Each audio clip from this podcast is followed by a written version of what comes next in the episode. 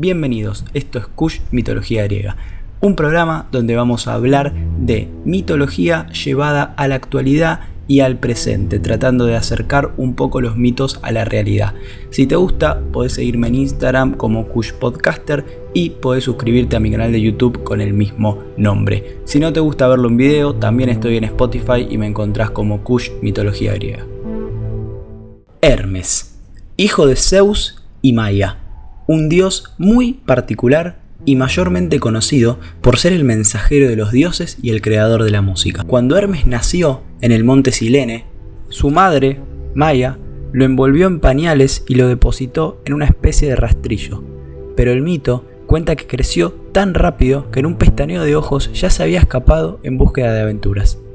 Llegó a Pireia, donde Apolo guardaba un rebaño de vacas. Hermes las robó y les puso calzado a los animales para que el dios no vea las huellas y así no ser capturado. Luego de intentar encontrarlo por un largo tiempo, Apolo ofreció recompensa para quien captura al ladrón, y así fue como Sileno y sus sátiros marcharon en distintas direcciones buscando alguna pista, pero por mucho tiempo no la encontraron. Finalmente, en Arcadia, les llamó la atención un sonido musical nunca antes escuchado, y la ninfa Silene les dijo que era un instrumento creado por un niño superdotado, hecho con el caparazón de una tortuga y tripas de vaca para las cuerdas, a lo que los sátiros le preguntaron, pero ¿de dónde sacó las tripas de vaca? Silene se negó a contestar y se enojó por tratar de ladrón al pobre niño. En ese momento apareció Apolo, que ya se había dado cuenta de todo, descubrió la identidad del ladrón entró severamente a la cueva, despertó a la madre de Hermes y le dijo que debía devolver ya las vacas. Como la madre no entendía nada de lo que estaba sucediendo porque su niño había nacido recién y cómo iba a poder crecer y robar vacas al instante, bueno, Apolo decidió agarrarlo a Hermes, llevarlo al Olimpo y acusarlo directamente de robo ofreciendo las pieles de vaca como prueba. Zeus primero se rió, no podía creer que su hijo, siendo tan joven, le haya robado al mismísimo Apolo, pero Hermes terminó confesando. Sin embargo, aclaró que solo mató a dos y las cortó en 12 pedazos iguales como sacrificio a los 12 dioses.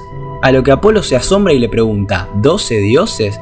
Y Hermes contesta, sí, estás parado delante del duodécimo. Se dice que este fue el primer sacrificio con carne que se hizo en la historia. Bueno, después de este conflicto, los dos dioses, Apolo y Hermes, regresaron a Silene y Hermes le mostró al dios la lira que había inventado y tocó una hermosa melodía. Apolo quedó encantado y le ofreció las vacas a cambio de la lira y Hermes aceptó. Pero Apolo no se conformó con eso y le ofreció otro trato. Le pidió que le dé el siku o la flauta, depende de la fuente de donde, de donde decidamos agarrarnos, pero era un instrumento de viento seguro y él le daría el báculo de oro para pastorear. Pero Hermes le dijo que ese instrumento valía más que eso y que aparte del báculo quería poder augurar el futuro.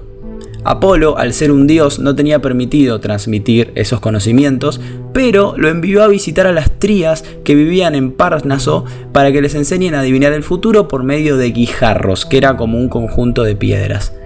Luego de esto, Hermes fue a hablar con su padre Zeus y le pidió ser heraldo o mensajero, como quieran llamarlo, de los dioses para ser responsable de la seguridad de todas las propiedades divinas y prometía nunca decir mentiras, aunque no podía asegurar siempre la verdad completa. Zeus aceptó, pero también le encomendó que acuerde tratados, que promocione el comercio y que mantenga la libertad de movimiento de los viajeros. Zeus entonces, después de darle el cargo de mensajero de los dioses, le dio un báculo de heraldo, un sombrero redondo que lo protegerá de la lluvia y las famosas sandalias aladas que lo llevarán a la velocidad del tiempo cuando él quiera y que lo recordaremos porque se las prestó a Perseo para que mate a Medusa y pueda volver a tiempo a salvar a su madre. Cuando Hades se enteró de este cargo que tuvo, también le ofreció que se haga responsable de acompañar a las almas al inframundo y Hermes claramente aceptó.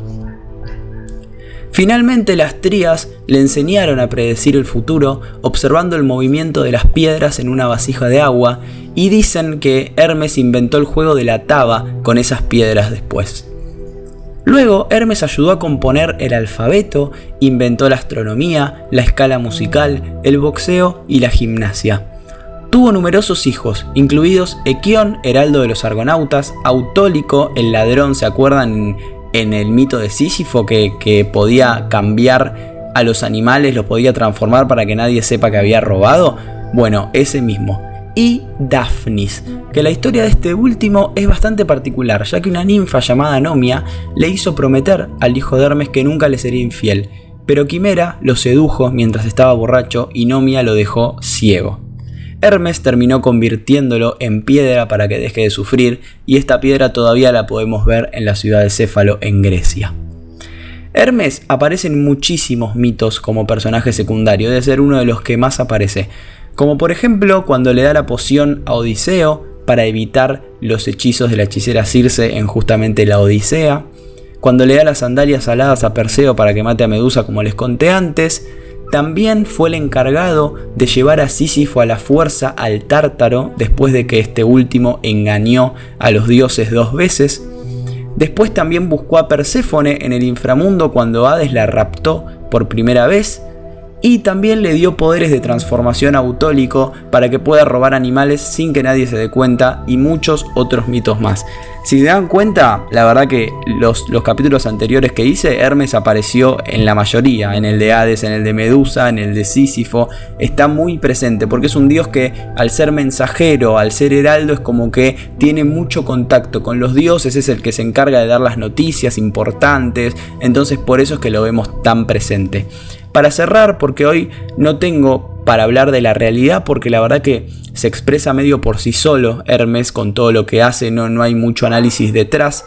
Está bueno decir que Hermes dio origen a la palabra hermenéutica, que es el arte de interpretar, y es lo que hacemos con Ana Guillot los viernes en los vivos, así que eh, si les gusta lo, lo sumo a esos videos también.